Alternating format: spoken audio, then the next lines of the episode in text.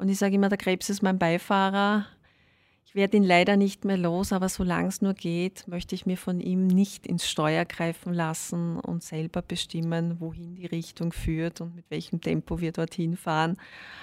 Und so lebe ich heute auch. Wie gibt's das? Der Krone TV Podcast mit den größten Fragen und Aufregern unserer Zeit. Der Oktober steht weltweit im Zeichen des Brustkrebs. Da wird auf die Krankheit aufmerksam gemacht, daran erinnert, zur Vorsorgeuntersuchung zu gehen und vor allem Betroffenen Mut gemacht. Und im Mutmachen ist auch mein heutiger Gast sehr, sehr gut. Seit Jahren ist der Brustkrebs ihr ständiger Begleiter, aber davon lässt sie sich nicht unterkriegen. Sie ist Brustkrebsaktivistin, Bloggerin und Autorin, hat die Gruppe Meta-Mädels gegründet und man kennt sie auf Social Media unter Claudias Cancer Challenge. Herzlich willkommen, liebe Claudia Altmann-Pospischek. Ich freue mich sehr, dass du da bist. Ich freue mich, dass ich da sein darf. Dankeschön. Starten wir vielleicht ähm, gleich mal mit meiner allerersten Frage. Wie geht's dir denn heute? Also heute geht es mir ganz besonders gut. Ich freue mich, dass ich da sein darf. Das ist immer für mich ein Highlight, ein Stern, ein Fixstern am dunklen Krankheitsfirmament, wenn ich über meine Krankheit öffentlich sprechen kann, weil ich glaube, die Krankheit hat einfach mehr Öffentlichkeit verdient. Definitiv. Und das wollen wir jetzt heute auch ein bisschen angehen. Ähm, deine Geschichte hat ja, wenn ich das richtig recherchiert habe, 2013 begonnen. Ähm, ja. Magst du dir vielleicht einmal erzählen, wie wie du, wie das war, wie du die erste Diagnose bekommen mhm. hast. Ich war damals mit meinem Mann in England, in unserer Herzensheimat unterwegs und habe gemerkt, hm, da ist irgendwas an der Brust. Äh, habe mir am Anfang noch gedacht, hm, ich habe da das Deckenzipfel ein bisschen einzwickt, da ist was, wenn ich am Bauch liege. Habe dann getastet, habe aber nicht wirklich was gespürt. Und eine, einige Tage später hat es mich dann in der Brust, in der linken Brust, extrem gestochen. Mhm. Und immer gedacht, der Körper sagt jetzt, bitte schau her. Und ich habe dann von England aus gleich meinen Gynäkologen angerufen, haben einen Termin ausgemacht und haben mir gedacht, ich muss mir das anschauen lassen, muss das abklären lassen. Ich war dann bei meinem Gynäkologen, der hat am Anfang gemeint, hm, das ist eine erweiterte Milchdrüse, das ist nichts Schlimmes, aber ich habe gesagt, ich möchte unbedingt eine Mammographie. Ich war damals 38 und noch nicht im Mammografieprogramm, im Screeningprogramm, aber ich wollte unbedingt auf Nummer sicher gehen. Und ich habe dann gleich in der Radiologiepraxis angerufen und ich weiß bis heute nicht warum, aber ich habe gesagt, mein Name ist Claudia Altmann-Bospischek, ich bin ein dringender Fall. Und ich glaube, da hat das Unterbewusstsein mhm. in mir gesprochen. Und die Dame am anderen Ende hat gleich erkannt, ich bin in Panik, ich weiß nicht warum, aber ich habe einfach kein gutes Gefühl gehabt und hat gesagt, kommen Sie heute noch, auch wenn Sie warten müssen. Und ich habe dann meine Mammographie gehabt, ich habe dann Ultraschall gehabt und der Radiologe hat mir mit sehr ernstem Gesicht angesehen und hat gesagt, na, er sieht da was und das schaut nicht gut aus und er denkt, das ist eine bösartige Tumorerkrankung. Mhm. Und bösartige Tumorerkrankung hört sich ja noch nicht so schlimm an, aber mir ist gleich gedämmert, hm, das könnte Krebs sein. Und ich habe dann nachgefragt, Sie meinen Krebs? Und er hat gesagt, ja.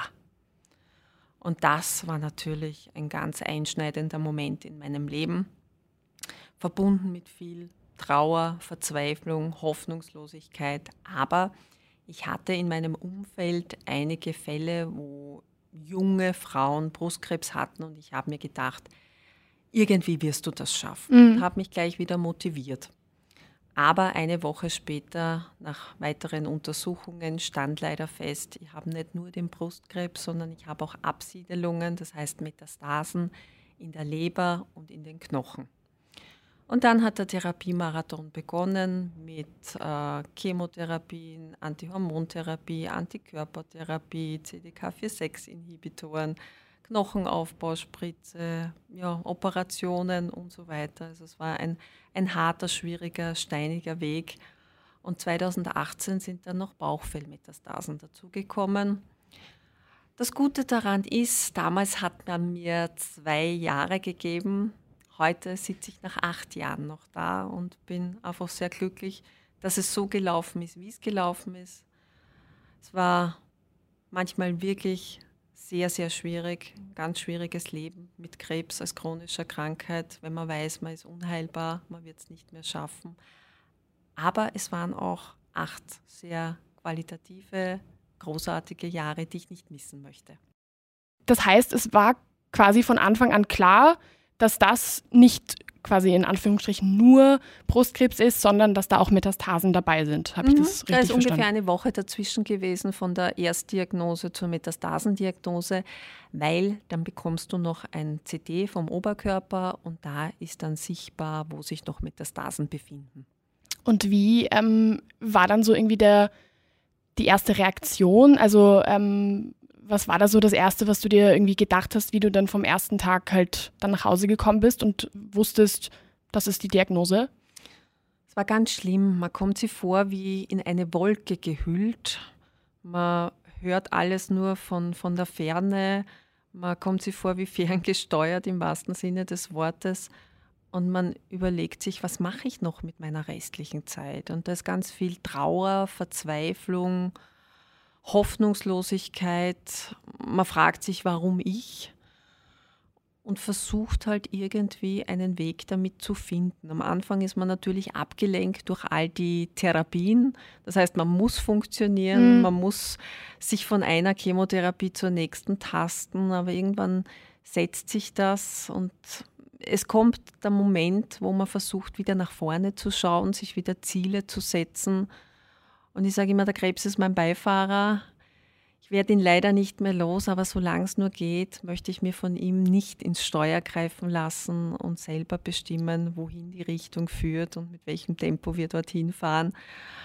Und so lebe ich heute auch.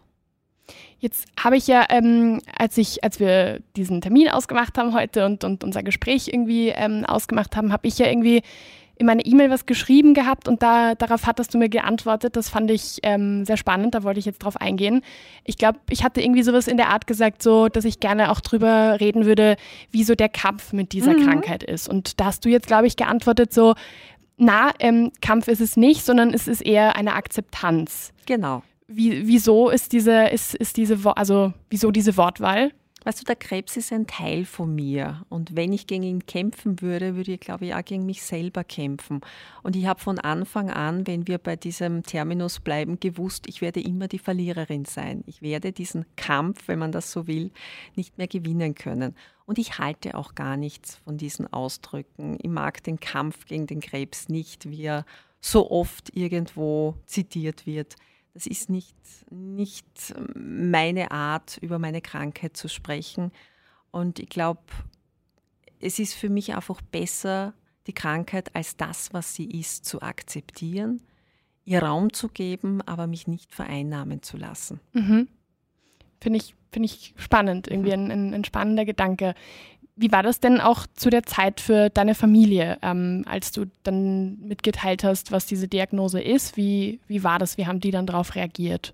Also ich habe es meinem Peter natürlich sofort gesagt. Wir haben fürchterlich geweint, wir waren sehr niedergeschlagen. Es tut sich einfach ein großes schwarzes Loch unter dir auf und du bist im freien Fall. Und das haben wir beide so gesehen.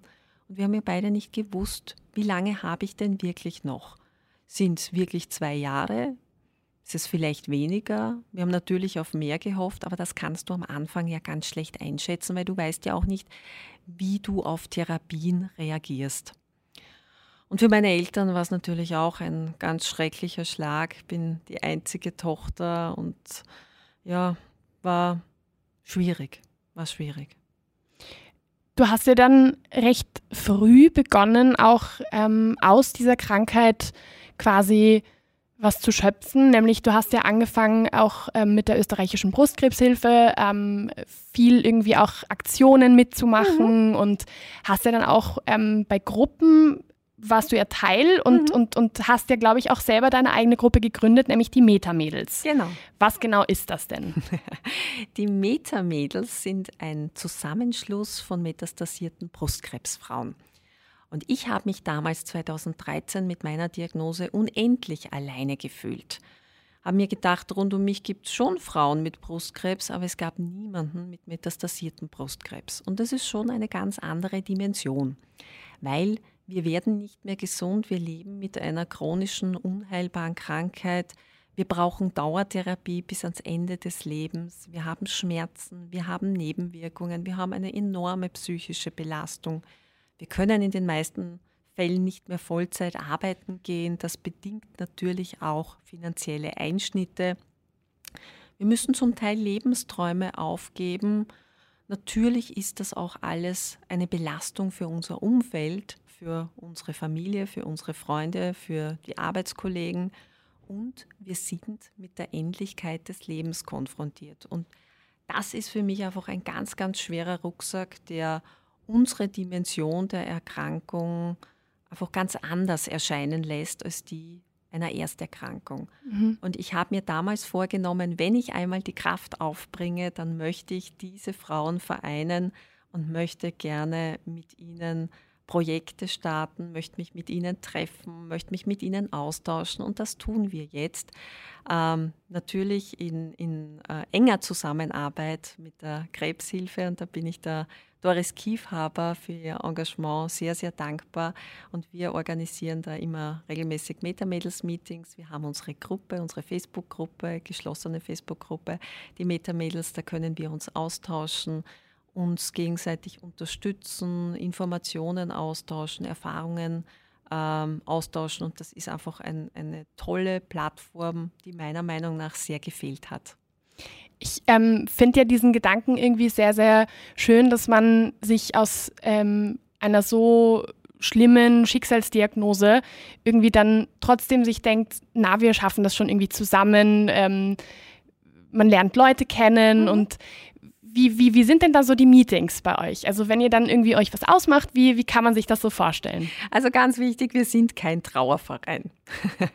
die Leute glauben immer, wir treffen uns und es ist einfach nur ein trostloser Austausch über die Krankheit. Und so ist das nicht. Ich würde mal sagen, wir lachen zusammen, wir weinen ein bisschen zusammen, aber wir versuchen uns gegenseitig zu unterstützen, unseren Weg gemeinsam zu gehen und wieder nach vorne zu schauen. Und wir treffen uns immer an schönen, besonderen Plätzen, war zum Beispiel der Donauturm oder das Palais Coburg, wo die Krebshilfe natürlich ein großer Türöffner ist und da sehr vieles Schönes für uns organisiert. Und dort verbringen wir gemeinsam Quality Time. Und kann nur sagen, die, die Mädels gehen nach Hause mit einem Lächeln auf den Lippen. Und das ist es, was wir wollen dürfen da auch, ähm, weil es ist ja äh, vielleicht auch, wenn man sich mal die Zahlen anschaut, ich glaube, ähm, 5500 Menschen erkranken ja jährlich mhm. in Österreich an Brustkrebs und mhm. davon sind ja, glaube ich, 55 Männer. Mhm. Sind die Männer auch bei den Meta-Mädels dabei oder ist es eher so eine Nein, geschlossene? Wir sind, wir sind jetzt wirklich eine Meta-Mädels-Runde. Mhm. Es gibt auch Andockstellen für Männer. Das muss man dazu sagen. Toll auch, dass du dieses ähm, diese Information weitergibst, dass auch Männer erkranken können. Ich glaube, das wissen sehr viele nicht. Aber wir sind wirklich ein geschlossener Mädelsverein. Auch ohne Angehörige. Wir sind nur unter uns, weil ich glaube, dass der Austausch, wenn Angehörige dabei sind, auch ein anderer ist. Mhm. Also wir versuchen wirklich unsere Krankheit nur als Betroffene im Rahmen der Meta-Mädels äh, zu diskutieren. Wie ist es denn jetzt, wenn man sich dann irgendwie regelmäßig trifft und wenn man dann sich auch irgendwie dann gern hat und, und wenn man sich dann irgendwie näher kennenlernt und so. Und vielleicht kommt es ja dann zwischendurch mhm. auch einmal dazu, dass halt dann jemand von den Metamädels halt verstirbt. Mhm. Wie, wie ist das dann für euch andere, die das halt mitbekommen und die halt sie dann kennenlernen durften? Du sprichst was an, was uns allen natürlich sehr weh tut. Aber wer bei den Metamädels dabei ist, der weiß auch, dass die eine oder andere irgendwann einmal gehen wird. Es ist unendlich traurig. Das ist für uns alle immer ein ganz schwerer Schicksalsschlag.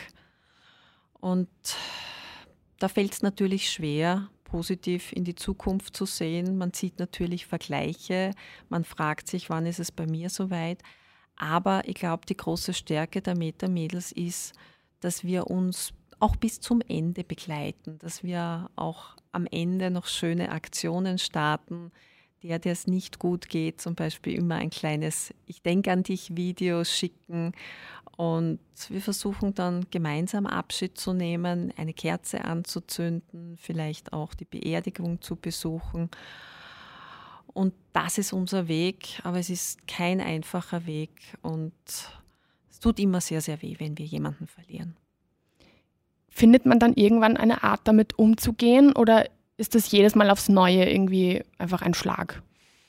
Es ist jedes Mal wieder ein Schlag. Man hat vielleicht mit der einen oder anderen gerechnet, dass sie gehen muss. Es gibt aber immer wieder Mädels, die uns sehr überraschen, damit wie schnell es dann am Ende wirklich geht.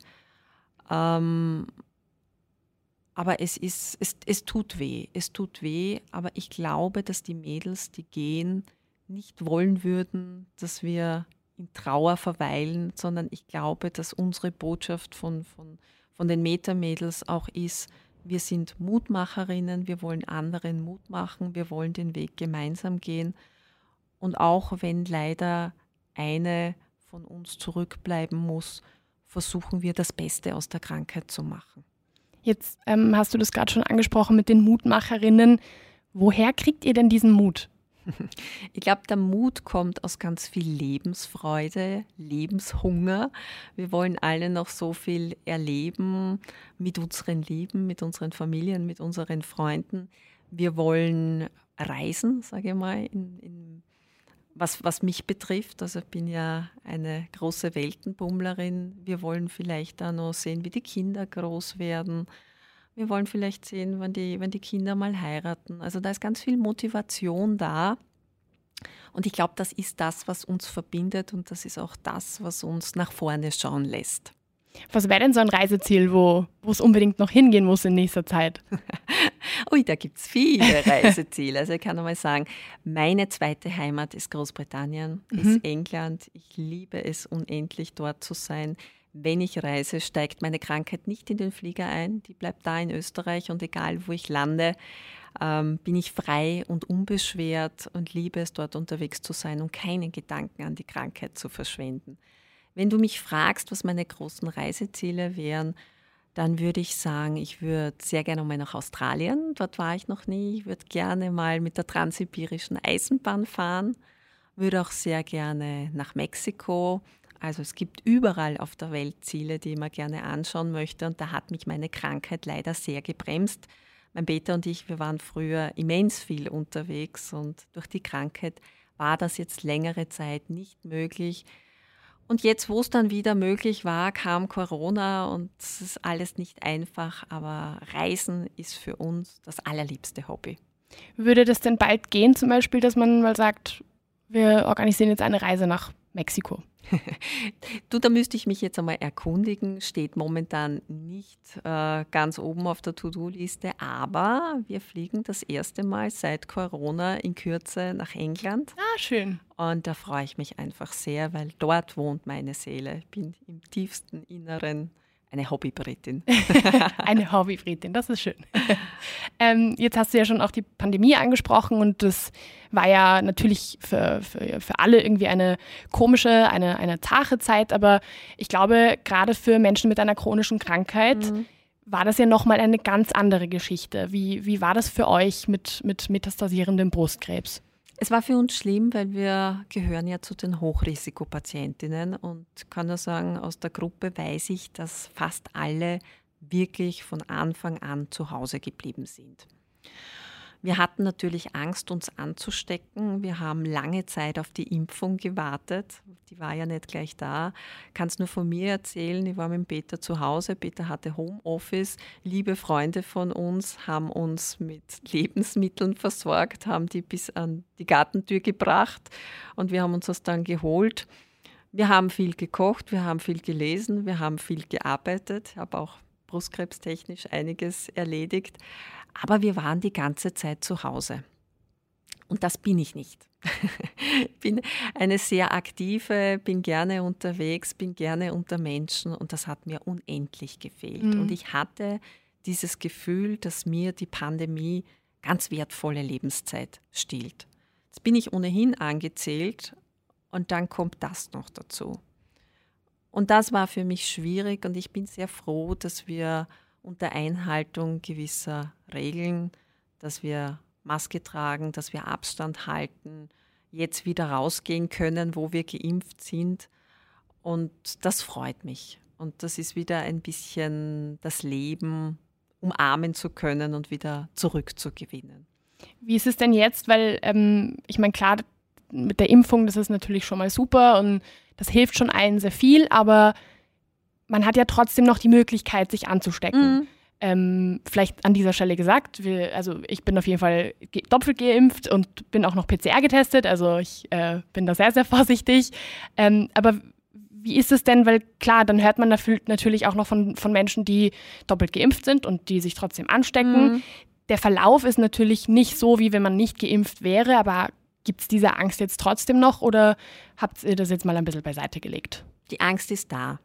Die Angst ist da, aber die Balance zu finden zwischen Angst und endlich wieder rauszugehen und sich mit, mit Freunden zu treffen, muss man halt finden. Aber du, du sprichst was an, was für uns nicht einfach ist, weil wir als äh, Krebspatienten natürlich nicht diesen Schutz aufbauen wie ein gesunder Mensch. Aber wir versuchen mit Vorsicht wieder einen möglichst normalen Alltag zu haben. Ich glaube, so kann man es am besten formulieren. Und wir versuchen halt wieder ein bisschen Leben zurückzugewinnen. Jetzt ähm, hast du vorhin schon gesagt, dass du auch in der Pandemiezeit ein bisschen was gearbeitet hast und ähm, auch äh, brustkrebstechnisch was mhm. gemacht hast. Was arbeitest du denn jetzt zurzeit? Ist das, ist das quasi dein, dein Haupt, ähm, deine Hauptaufgabe? Also ich würde sagen, Hauptaufgabe ist, ich bin Managerin meiner Krankheit. Und das kann ich wirklich sagen, weil ich so viele Krankenhaustermine habe, weil ich so viele Kontrollen, Blutkontrollen, Stagings habe, CT, MRT und so weiter. Und das alleine ist schon ein, ein abendfüllender Job, muss ich wirklich sagen. Ich bin nach wie vor im Rathaus Wiener Neustadt geringfügig tätig. Dort schreibe ich für die Kultur und den Tourismus und bin sehr happy, dass ich das machen kann, dass ich da integriert bin mit meiner lieben Chefin, der Christa und dass ich ein Arbeitsumfeld habe. Und dann ist mein großes Herzensprojekt mein Blog, Claudias Cancer Challenge.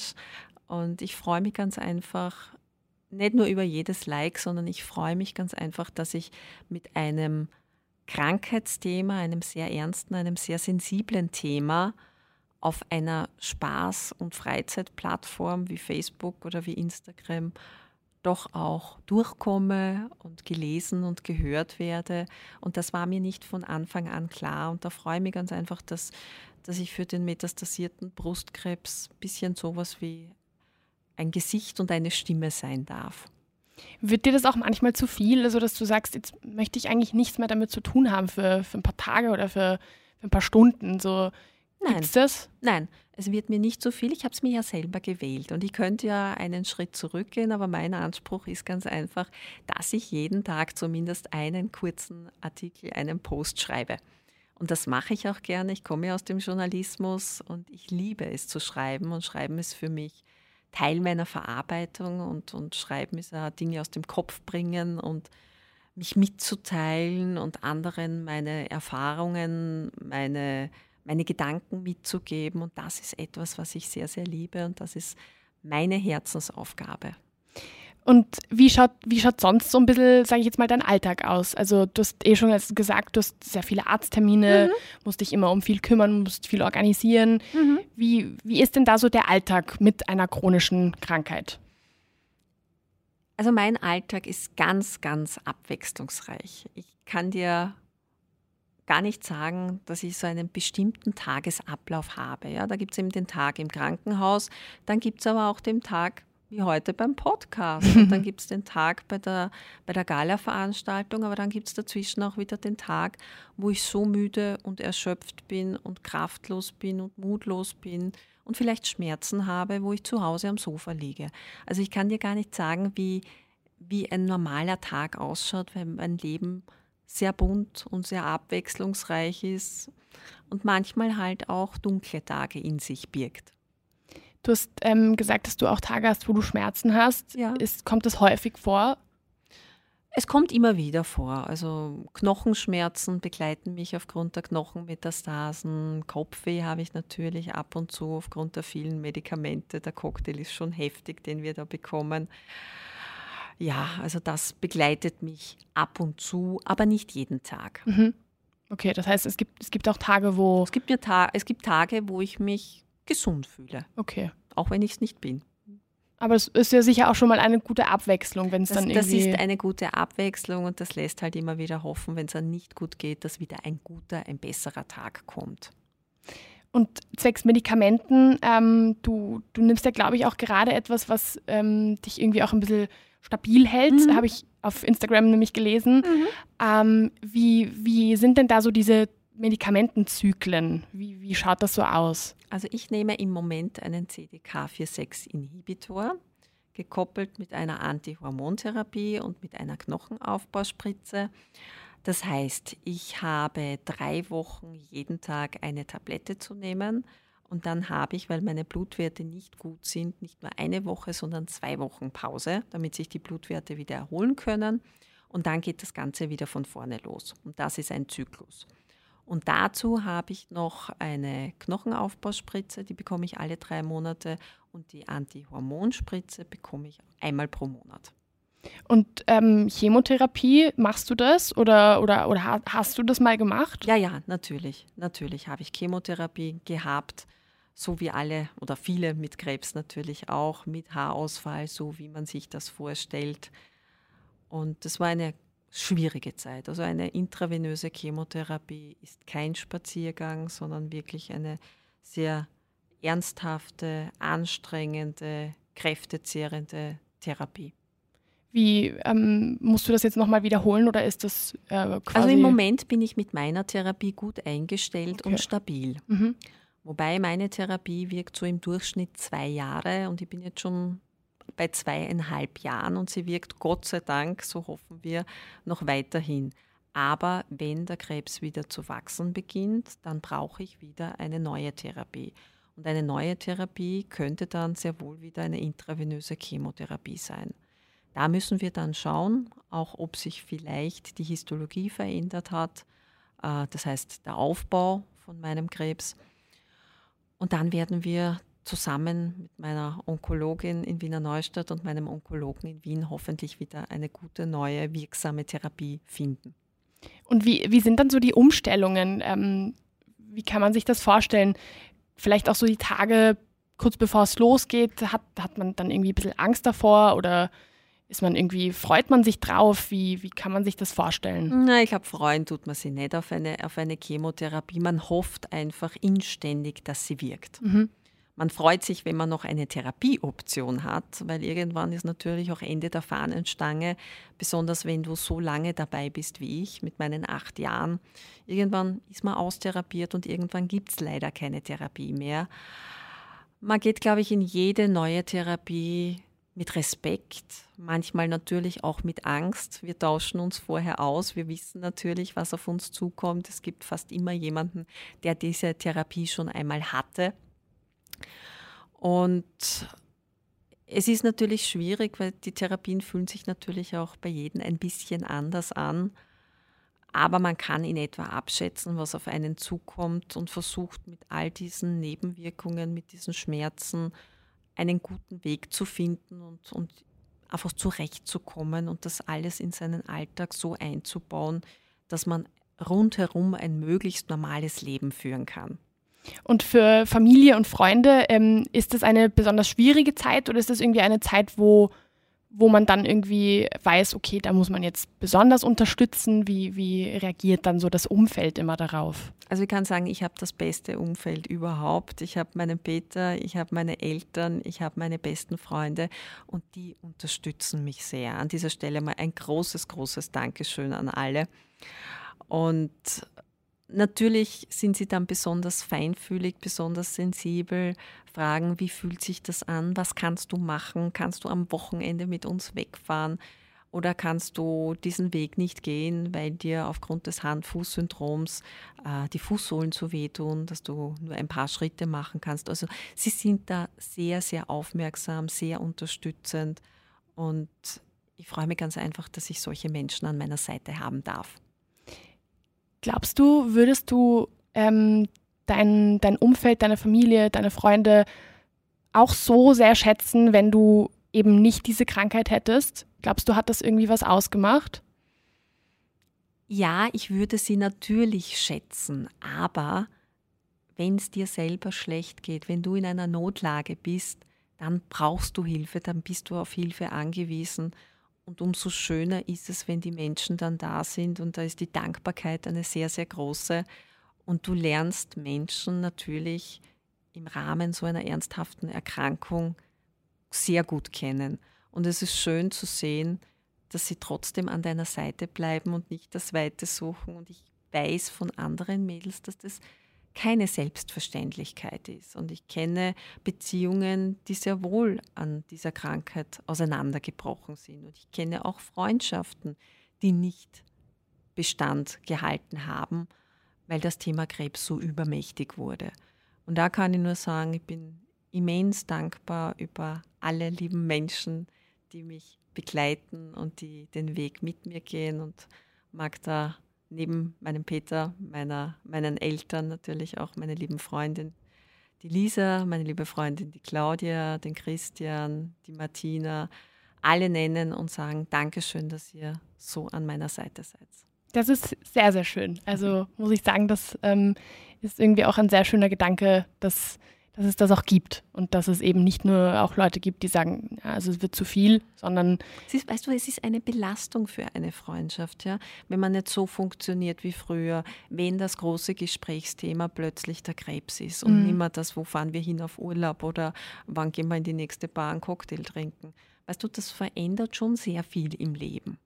Hast du vielleicht irgendwelche Tipps für Menschen, die jetzt gerade diese Diagnose bekommen haben und irgendwie mit dem Umfeld noch nicht ganz wissen, wie sie damit umgehen sollen? Ich glaube, die beste Frage für Angehörige ist immer, darf ich dich fragen, wie es dir geht oder magst du heute lieber nicht darüber sprechen? Das mhm. öffnet einfach beide Türen und die Betroffene entscheidet dann, durch welche Tür sie geht. Manchmal möchte man sich einfach mitteilen und wartet nur auf die Frage, wie geht's dir? Manchmal mag man aber überhaupt nicht drüber sprechen und mag ganz einfach den Sonnenschein genießen oder über völlig andere Themen reden. Und ich glaube, der, der wichtigste Tipp ist, sehr wohl die Krankheit zu thematisieren, aber die Krankheit nicht zum allumfassenden Thema werden zu lassen. Mhm. Natürlich nimmt sie Raum ein, aber wir sind so viel mehr als unsere Krankheit. Wir haben Talente, wir haben Kreativität, wir haben Humor, wir haben so viel anderes. Und ich glaube, das ist das Wesentliche, dass man auch über viele andere Themen spricht und für mich ist es immer so schwierig, wenn jemand anderes sagt, aber ich möchte dich mit meinen Problemen und mit meinen kleinen Sorgen doch gar nicht belasten. Aber wenn die anderen das nicht tun und wenn sie uns das nicht erzählen, dann fehlt uns irgendwann das Gesprächsthema, weißt mhm. du? Und auch wenn die Sorgen noch so klein sind im Vergleich zu unseren, sie sind einfach die Basis für unsere Kommunikation und wir wollen uns ja nach wie vor darüber austauschen. Und ich glaube, man kann da eine gute Balance finden. Und das sehe ich eben bei meinen Freunden. Wir reden über die Krankheit sehr offen, mhm. aber wir, wir reden auch über alles andere und wir haben, und das ist ganz wichtig, viel Spaß zusammen. Mhm. Und ähm, das verändert jetzt, also so eine Krankheit und, ähm, und, und auch der ganze Prozess verändert natürlich eine, eine Freundschaft, wie du jetzt erzählt hast, mhm. und auch eine Beziehung. Aber wie hat dich das verändert? Wie hat, wie hat wie hat die Claudia von vor der Diagnose ausgeschaut und, also jetzt nicht physisch, sondern ähm, einfach charakterlich und so weiter und wie schaut sie jetzt aus? Was war der, ja, der Prozess vielleicht auch ein bisschen? Ich glaube, eine Krankheit lässt einen reifen. Also das, das würde ich auf jeden Fall sagen. Du machst dir davor mit 38 Jahren ja überhaupt keinen Kopf über Krankheit, über Sterben. Das sind Dinge, die du immer aufs Alter schiebst. Und ich hatte ein sehr, sehr schönes, ein sehr unbeschwertes Leben. Mir ging es wirklich gut. Ich war auch jedes Jahr zur gynäkologischen Untersuchung. Ich habe keinen Krebsfall in der Familie und die haben immer gedacht, na, mich trifft das sowieso nicht. Also Krebs schon gar nicht. Aber es geht so schnell und deswegen kann ich alle Frauen nur dazu aufrufen, regelmäßig zur Mammographie zu gehen, auch die Brust abzutasten, auf Veränderungen zu achten und wirklich aufmerksam zu, aufmerksam zu sein.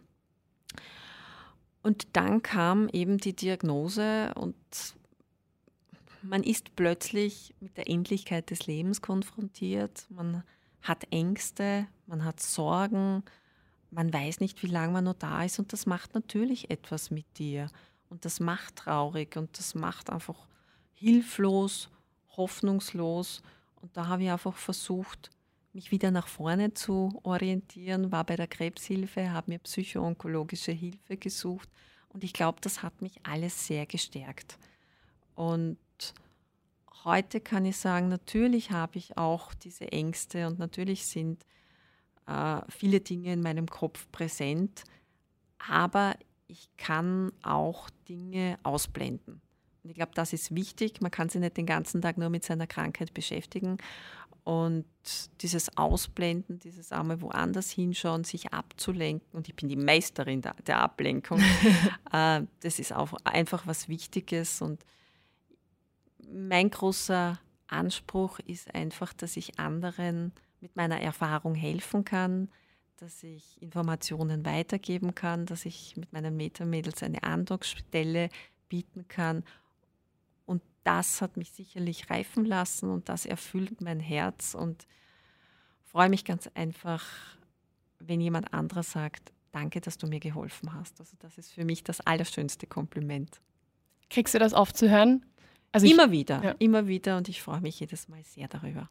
Ich nehme es ich nehm's, ich nehm's nämlich an, weil du hast, du, du hast so tollen Inhalt auch in, wenn, wenn man sich mal deine sozialen Netzwerke durchschaut so und kann man das vorstellen, dass das, dass das einen in halt so schwierigen Situationen auch wirklich weiterbringt und dass man sich das wirklich ja, einfach das, das zu Herzen Motor. nimmt. Das ist mein Motor, der mich antreibt und ich glaube, das ist auch der Motor, dem ich verdanken darf, dass ich heute, acht Jahre nach Diagnose, noch da sein darf. Und was glaubst du, bräuchtest du vielleicht irgendwie oder anders, hättest du vielleicht am Anfang, ähm, kurz nach deiner Diagnose, vielleicht auch jemanden gebraucht, so der dir da irgendwie ein bisschen ja, gesagt hätte, hey, schau, ähm, schau mich an zum Beispiel, mir geht es auch mhm. den Umständen entsprechend gut.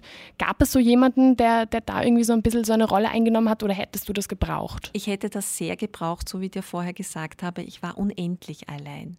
Ich war allein auf weiter Flur, alle haben darüber gesprochen. Wenn sie dann die Krankheit überwunden haben, dann gehen sie wieder in die Berge, dann fangen sie wieder zum Arbeiten an, dann fliegen sie auf Urlaub und so weiter. Und immer gedacht, bei mir wird es dieses danach gar nicht mehr geben. Und das war sehr schwierig. Und ich hätte mir damals eine Organisation wie die Meta-Mädels sehr gewünscht, aber die gab es eben noch nicht. Und ich habe dann versucht, jemand anderen zu finden mit metastasierten Brustkrebs, aber es, es gab kaum jemanden. Und ich habe dann ein bisschen nach Amerika geschaut und da gab es schon Frauen, die längere Zeit überlebt haben. Und das war für mich schon Motor und auch, auch Ansporn, weiterzumachen, meine Therapien fortzuführen. Ähm, aber im europäischen Raum habe ich nicht so recht jemanden gefunden. Und deswegen habe ich mit auch, also das war mit auch ein Grund, warum ich dann zu bloggen begonnen habe. Und mittlerweile gibt es sehr viele, oder ich habe sie jetzt erst gefunden, das kann natürlich auch sein, vielleicht gibt es die auch schon so lange, viele Frauen, die auch mit einer metastasierten Erkrankung bloggen, in die Öffentlichkeit gehen, sagen, schaut her, auch wenn ich Therapien habe, auch wenn ich nicht mehr gesund werde, ich habe noch ein gutes Leben und die uns ein bisschen teilhaben lassen an diesem Leben und uns Einblick geben. Wie lebt es sich denn als Patientin mit einer fortgeschrittenen Erkrankung? Und ich glaube, das ist ein schönes Netzwerk der Mutmacherinnen, auch länderübergreifend. Das mhm. muss ich schon sagen. Ich habe hab auch viele Kontakte in Deutschland und in der Schweiz. Und das ist sehr schön zu sehen, wie gut, wie harmonisch das alles funktioniert. Jetzt hast du ja schon den ähm, psychoonkologischen, also mhm. die psychoonkologische Therapie angesprochen. Wie, wie ist denn das, ähm, also im Namen ist das ja schon beinhaltet, also dass das eine Therapie ist, die ganz spezifisch auf Menschen mit Krebs mhm. ähm, irgendwie äh, ja, hingeschnitten mhm. ist, sage ich jetzt mal. Wie, fun wie funktioniert das so? Wie kann man sich das vorstellen? Es ist in erster Linie eine Gesprächstherapie, wo du jemanden, der nicht aus deiner Familie oder deinem Freundeskreis kommt, nämlich deiner Betreuerin, ganz offen sagen kannst, was dich bewegt, welche Ängste du hast, welche großen Sorgen du hast, vielleicht auch den Tod thematisieren. Das machen ja viele eher weniger in der Familie. Und du kannst mit jemandem, der eine gute, fundierte Ausbildung hat, sprechen und vielleicht gemeinsam Konzepte erarbeiten, wie man mit seinen Lieben umgeht, wie man das richtige Wording findet, wann der beste Zeitpunkt ist, etwas zu sagen. Ähm, und du kannst dich einfach wirklich voll und ganz öffnen. Du kannst dort unendlich weinen, wenn du es brauchst. Und du bekommst einfach einen, einen anderen Blickwinkel mit auf den Weg. Mhm.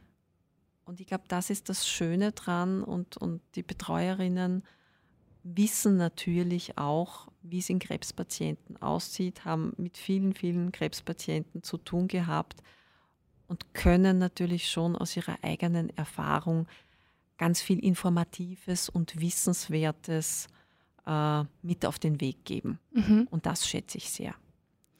Machst du das immer noch oder Das mache ich immer noch. Okay. Bin noch immer bei der Krebshilfe in psychoonkologischer Betreuung in Wiener Neustadt, äh, bei meiner Gabriela und bei der Sibylle und ich freue mich jedes Mal, wenn ich hingehen kann.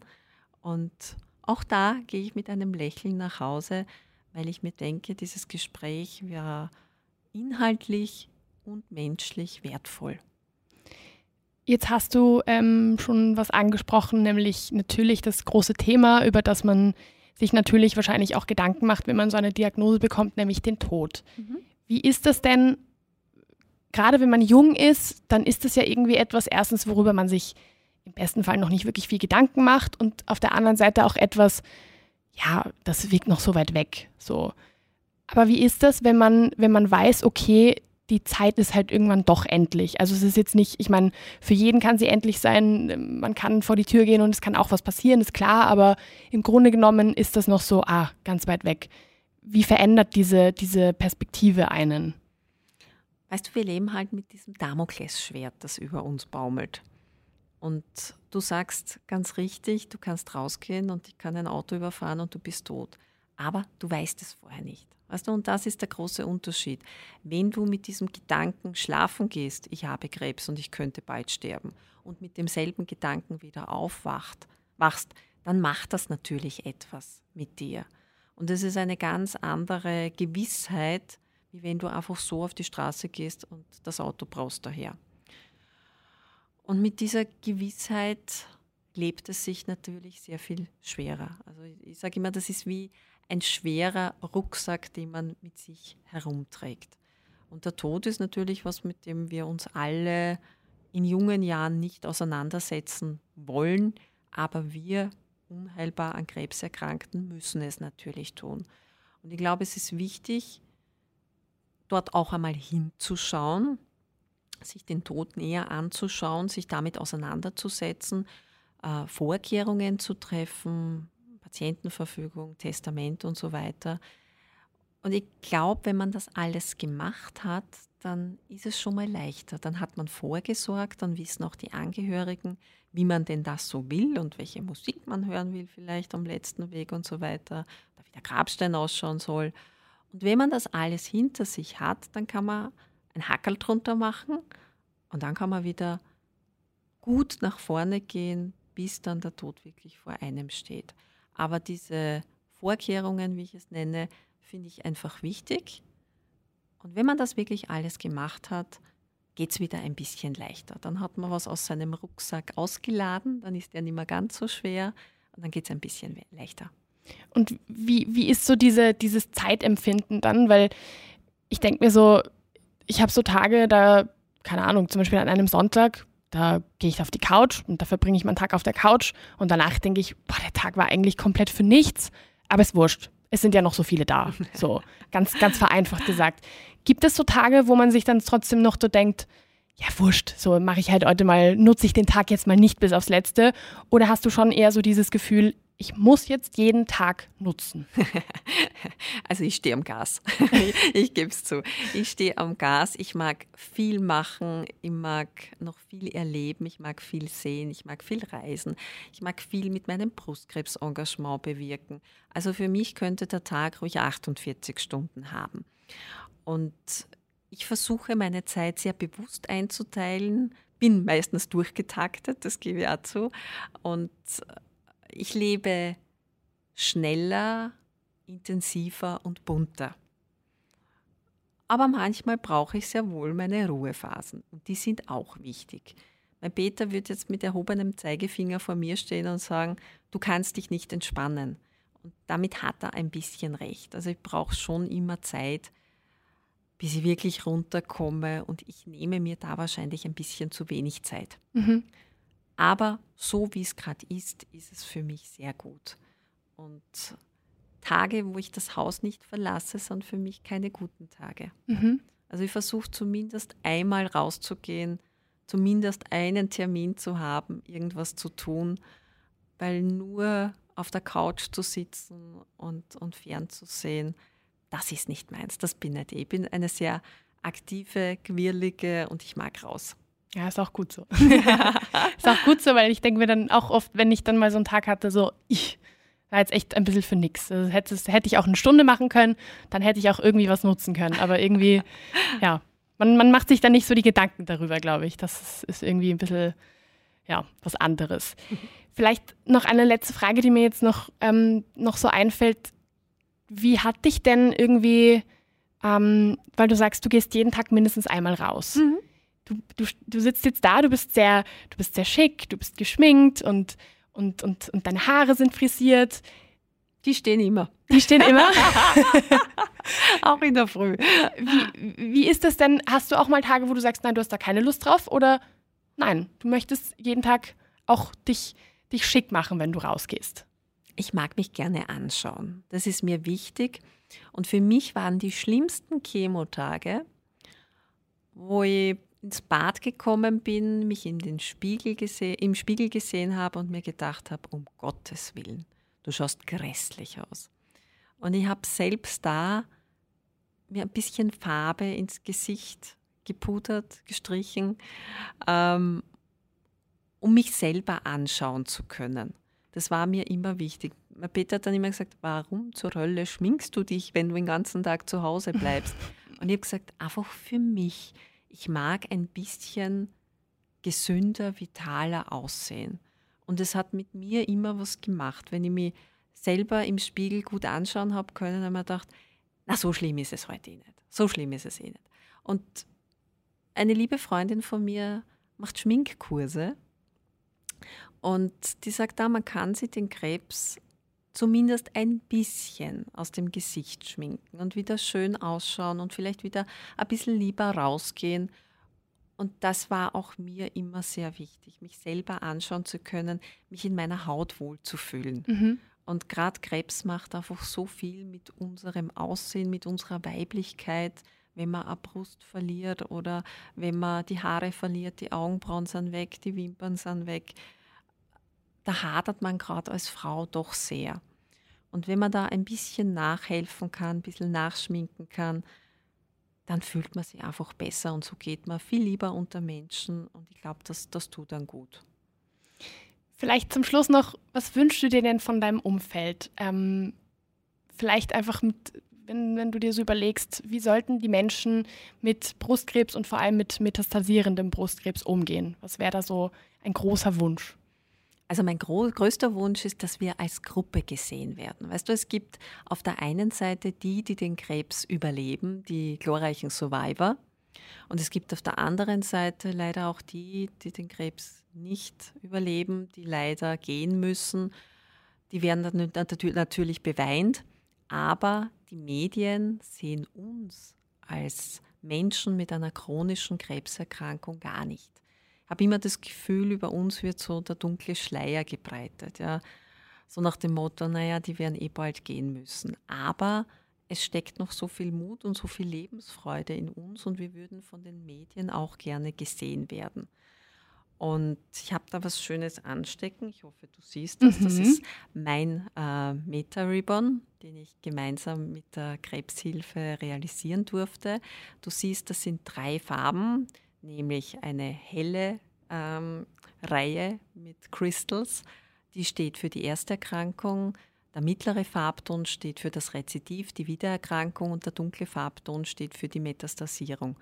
Und diese Schleife soll uns ganz einfach Sichtbarkeit geben und soll zeigen, dass es auch Menschen gibt, die mit Brustkrebs als chronischer Krankheit leben müssen und soll natürlich auch Bewusstsein schaffen für unsere Krankheit, soll Solidarität bringen mit uns und ich freue mich über alle, die diese Schleife tragen und damit auch dazu beitragen, dass man uns ein bisschen mehr sieht. Das wäre so mein großer Wunsch für die, für die metastasierten Frauen. Und diese Schleife, das wollte ich nur sagen, die 30 Euro an freiwilliger Spende äh, kostet, hat auch noch diesen, diese großartige Wirkung, dass sie für metastasierte Brustkrebsfrauen in Not äh, finanzielle Hilfestellung bietet. Mhm. Das heißt, ähm, das Geld geht dann quasi an die, an die österreichische Krebshilfe genau, oder wie ist das? Genau, du okay. kannst diese Schleife bei der österreichischen Krebshilfe bestellen und kaufen und der Erlös geht an Frauen mit metastasierten Brustkrebs in Not.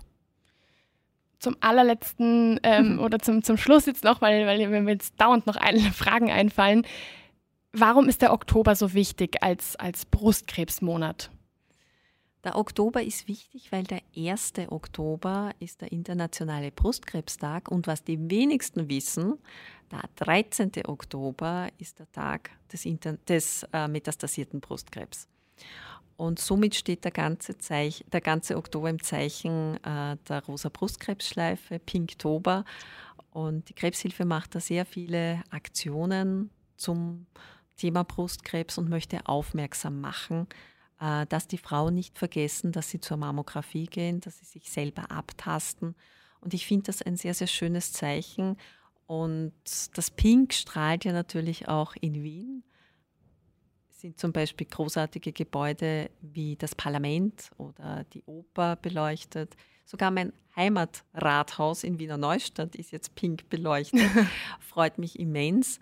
Und es soll einfach Strahlkraft geben und soll ein Zeichen setzen dafür, dass Frauen ganz einfach dieses Bewusstsein mitbringen, regelmäßig zur Mammographie gehen und auch, dass Männer sich natürlich, wenn sie einen Knoten in der Brust spüren, sofort an einen Arzt wenden. Das ist sehr wichtig. Und ich finde, das ist einfach ein, ein wunderschönes Zeichen und hoffe, dass dieses Licht noch ganz, ganz lange strahlt. Claudia, vielen, vielen Dank, dass du mit mir gesprochen hast, dass du in deinem durchgetakteten Tag Zeit hattest, herzukommen und, und mit mir im Podcaststudio zu sitzen und über dieses sehr, sehr wichtige Thema zu sprechen. Und danke auch für deine, für deine Arbeit, die du auch tagtäglich leistest, weil ich muss sagen, ich bewundere das wirklich sehr. Ich danke dir, meine liebe Anni. Ich freue mich, dass ich da sein durfte. Ich freue mich, dass der Scheinwerfer heute mal wirklich auf den metastasierten Brustkrebs gerichtet war. Und äh, ich danke euch, dass ihr diesem wichtigen Thema Raum gegeben habt. Definitiv sehr, sehr wichtig und sehr schön, dass du mit mir darüber gesprochen hast. Ich wünsche dir alles, alles Gute und danke, dass du da warst. Dankeschön.